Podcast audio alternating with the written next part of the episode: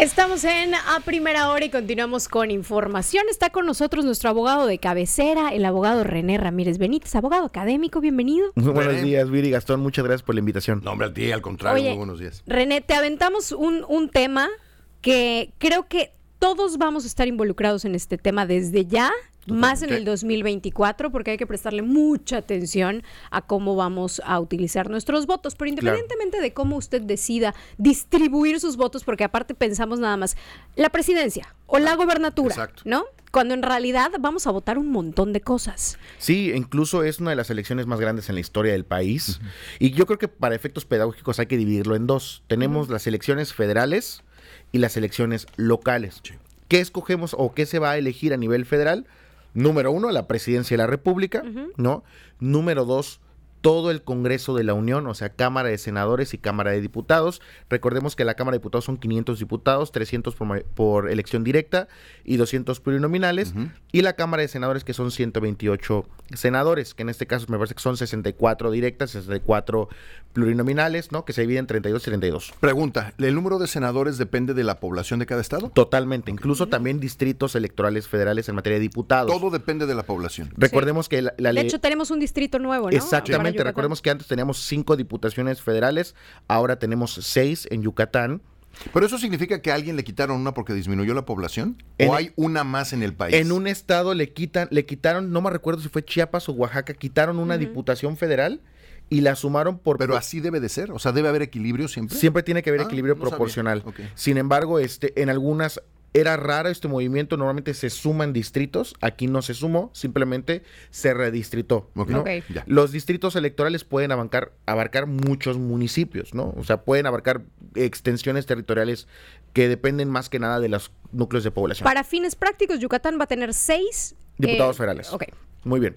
Y de ahí nos vamos a las elecciones locales, ¿no? En el caso local, elegimos, por ejemplo, al Poder Ejecutivo local, que es el gobernador del estado, también aquí hay una particularidad. En el Congreso local, normalmente son 25 diputadas y diputados, y ahora vamos a tener 35. Recordemos que esta va a ser la primera vez que eh, se incrementa por términos poblacionales el Congreso local, y van a ser 25, de elección, 25 diputados de elección directa y 10, plurinominales. Otra vez, es tema de población. Hay más gente, necesitan representar a más, por eso se necesitan más diputados y diputados. El argumento principal era que ahora teníamos, por ejemplo, teníamos la misma cantidad de diputados y diputados que eh, me parece que en los años 50 y la población era el doble. O sea, los diputados ya no podían representar a la misma cantidad de personas, eran mucho más. Entonces, y también vamos a renovar las 106 presidencias municipales del estado de Yucatán. Entonces, ahí yo creo que... O sea, alcaldías. Alcaldías, ¿no?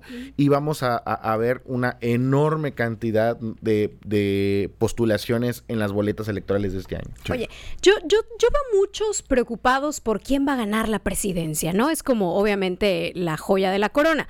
Sin embargo, a mí me preocupa mucho más las cámaras, porque ahí se aprueba todo. ¿No? O sea, hay, ellos deciden realmente gran parte de lo que sucede en nuestro país. Platícanos un poquito cómo se divide este asunto de los plurinominales, los de voto directo, etcétera. Claro, hay que recordar a la audiencia que, por ejemplo, ¿cuál es, ¿qué significa de voto directo? Significa que a esa persona que estás eligiendo es la que principalmente va a llegar al puesto eh, de elección popular. ¿Qué significa plurinominal? Significa que a través de un sistema de votación y listas de los partidos políticos, los partidos políticos tienen unas listas, ¿no? Y van a decir, oye, y tienen varias posiciones numéricas. Y van a poner a una persona en cada una de las posiciones. En posición número uno, tal. En posición número dos, tal. En posición número tres, y así eh, consecutivamente. Y dependiendo a unos porcentajes de votación, es el número de personas que llegará de esas listas de los partidos políticos. Y lo interesante de esto es la razón por la que existen los plurinominales, porque imagínense en una elección en donde hay 10 diputados nada más en todo el país y resulta que en primer lugar siempre quedó el partido naranja, naranja, naranja, naranja, y siempre quedó en segundo lugar con casi la mayoría de los votos el partido morado. Y entonces, si nada más ganar el naranja, nada más sería eh, legislado por el naranja y no estaría bien representado toda la población que votó por el morado, ¿no? Esa es la razón, digo, muy, muy... Me parece que lo que voy a decir es eh, políticamente incorrecto. Yo sí estoy muy a favor de los plurinominales. Yo también. porque tiene una razón histórica. En este país. Muy criticados porque se dice que no votamos por ellos, pero por supuesto que votamos por ellos. en el momento en el que usted vota, por un color, le da puntos, por decirle de alguna manera, a esa lista plurinominal del partido. Yo también estoy de acuerdo con El devenir histórico de este país veníamos de cámaras en las que solo había un partido político. Exacto.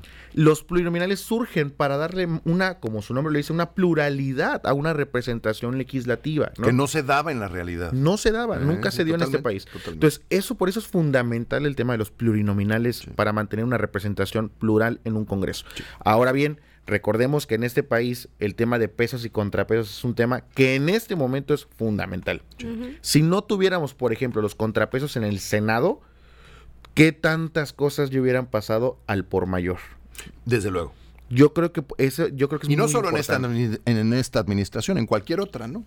Yo creo que nunca habíamos visto funcionar los pedos y contrapedos como en esos años. Nunca ah, habíamos. si nunca nos había tocado entender su importancia. Totalmente. Porque lo que aprendimos en, este, en esta administración es la importancia de tener contrapesos. O incluso poder judicial, ¿no? No es un poder que se elija de manera popular, pero es un, es un poder que su autonomía e independencia es fundamental para los pesos y contrapesos. Por eso es muy importante que al momento, por ejemplo, de que reflexionemos nuestro voto, mm.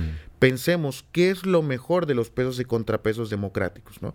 Y sobre todo, cuáles son las agendas de cada una de las instituciones políticas que llamamos partidos políticos. Esto que dices es bien importante. Las agendas, como ciudadano, ¿qué me recomendarías sin hacerme, sin politizarme de más? Claro. Yo soy una señora, soy un señor que tiene una casa en la colonia alemán y pues me quiero, ¿qué, qué consejo me darías para por lo menos votar lo más informado posible. A mis alumnas y alumnos siempre les digo este tip. Lean los estatutos de los partidos. Lean las agendas políticas de los partidos. ¿Y ahí qué voy a encontrar? ¿El cómo piensan sobre el aborto, por ejemplo? De diversidad de temas, no, no solamente ese. no, no, yo sé, yo sé. Hay partidos pero también viene cómo ven a la empresa, viene... Totalmente, el sector privado, la propiedad privada, el tema, por ejemplo, de representación y pluralidad, desde los temas de humanismo, ¿no? Eso es fundamental. ¿Quieres conocer a un personaje en un partido político? Lee su agenda de partido. Oye, ¿y no se podría pensar en que tú nos ayudaras a todos, no sé si, lo, si se pueda, a que nos ayudaras a leer los estatutos de todos los partidos. O sea, hacer un resumen de lo que cada partido es, es decir, a ver, ¿cuáles son las características A, B, C, D, E de estos partidos? ¿Se puede? Sí se puede, pero yo creo que nunca habíamos vivido una época tan compleja. Antes ah, decíamos, bueno, uh, estaríamos de izquierda y la derecha, ¿no? Siempre se hablaba en binomios. y ahora es una gama muy amplia. Y... es que ya tenemos ultraderecha, derecha, centro, medio izquierda, soy zurdo y medio, o sea, ese es el y hay de todo en el Y que además son de tintas. Por ejemplo, si uno revisa la agenda de Donald Trump a nivel de Estados Unidos, él está a favor de robustecer a los militares. Está a favor de eliminar la independencia de la Suprema Corte de los Estados Unidos. Está a favor este, de, quitar ciertos temas de libertades. O si lo ponemos esa gama aquí en México, creo que tenemos a un partido que, que, es complejo, porque además no logras entender cómo, eh, por ejemplo, en el caso del presidente López Obrador, que se dice de izquierda, pero, pero le ha entregado el país al ejército. Entonces, eso en, en, los conceptos teóricos tradicionales, es imposible. Pero hoy, y además todo bañado con una salsa de populismo, ¿no? De lado a lado Ay, te encuentras la receta infalible del populismo, ¿no? En estas épocas de crisis. Antes, antes de que se nos, de que se nos vaya acabando el tiempo, quiero regresar al tema de las cámaras, porque siempre escuchamos que se aprueba si la mitad pero hay otros que necesitan dos terceras partes de la Cámara. Explícanos eso. Lo que pasa es que hay votaciones en las cuales los legisladores tienen una relevancia mucho mayor que en las demás votaciones. Por ejemplo, modificar la constitución requiere las dos terceras partes, o sea, requiere una mayoría este, calificada para que esto suceda. Entonces, yo creo que algo muy importante de lo que está señalando es por qué es tenemos que tener una reflexión general, no solamente una reflexión de yo quiero votar por esta persona, sí, pero recordemos que hay una dinámica política y constitucional en torno a todo esto. Entonces, yo creo que es muy importante siempre tener en cuenta que, por ejemplo, si le damos a, todo un, carro a una persona, ¿no? Qué va a suceder con las votaciones fundamentales que requieren una votación mayoritaria. Por eso escuchamos mucho, es que el cualquiera que sea el partido oficial tiene la mayoría en la Cámara. Entonces, pero a veces tiene la mayoría que no le sirve para modificar la Constitución. Exactamente. Yo creo que ¿Y esa, esa mayoría simple para qué me sirve? Por ejemplo, modificaciones legales ordinarias. Quiero modificar tal ley, por ejemplo, el tema de los fideicomisos del Poder Judicial. ¿Por, qué, ¿Por qué pasó? Porque requería una mayoría simple, no requería modificar la Constitución ni nada más. Ahorita, por ejemplo, nombramiento de ministra, eh, de una nueva ministra en la Suprema Corte requiere una votación calificada, o sea, las, eh, las dos terceras partes. Y va a tener que negociar el partido eh, mayoritario. Obliga con al los diálogo, demás. obliga a la, ne- a la negociación. Obliga a una sujeción política de pluralidad y diálogo, no más. Y te recuerda que hay de iniciativas, hasta entre las iniciativas hay razas, ¿no? O sea, hay cosas que son mucho más importantes para la vida nacional. Y en de las lo que, todos estamos de acuerdo que tiene que suceder. Y eso es exacto. Y así es como nos protegemos, además, todos, ¿no? Sí, Porque yo- como ciudadanos nos protegemos. Yucatán tiene otra dinámica muy distinta. Hemos visto que, por ejemplo, las mayorías no son malas, ¿no? Por supuesto.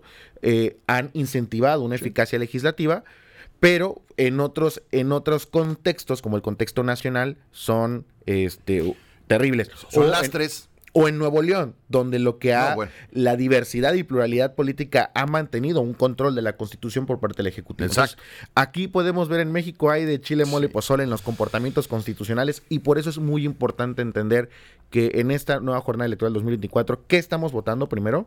¿Qué hace un presidente municipal?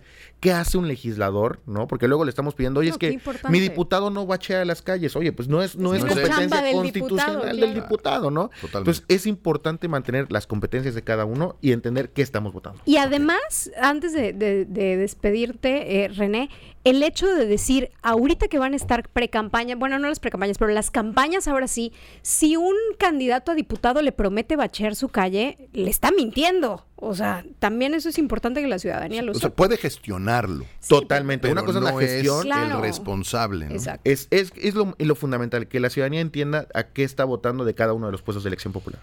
Bien. René, muchísimas gracias. Al contrario, muchas gracias a ¿Cómo te por la seguimos? invitación. En mis redes sociales como René Ramírez Benítez, con mucho gusto. Ra- así es, eh, René Ramírez Benítez. Muchísimas gracias, René. Al contrario.